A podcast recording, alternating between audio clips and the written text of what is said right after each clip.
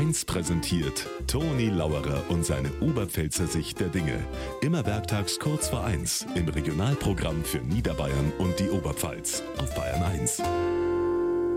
Kennen Sie es noch? Mühle, Dame, Halma, Brettspiele. Gerade jetzt um die Zeit in die dunklen Winterabende. Da hat man das früher ganz oft gespielt. Ist leider aus der Mode gekommen.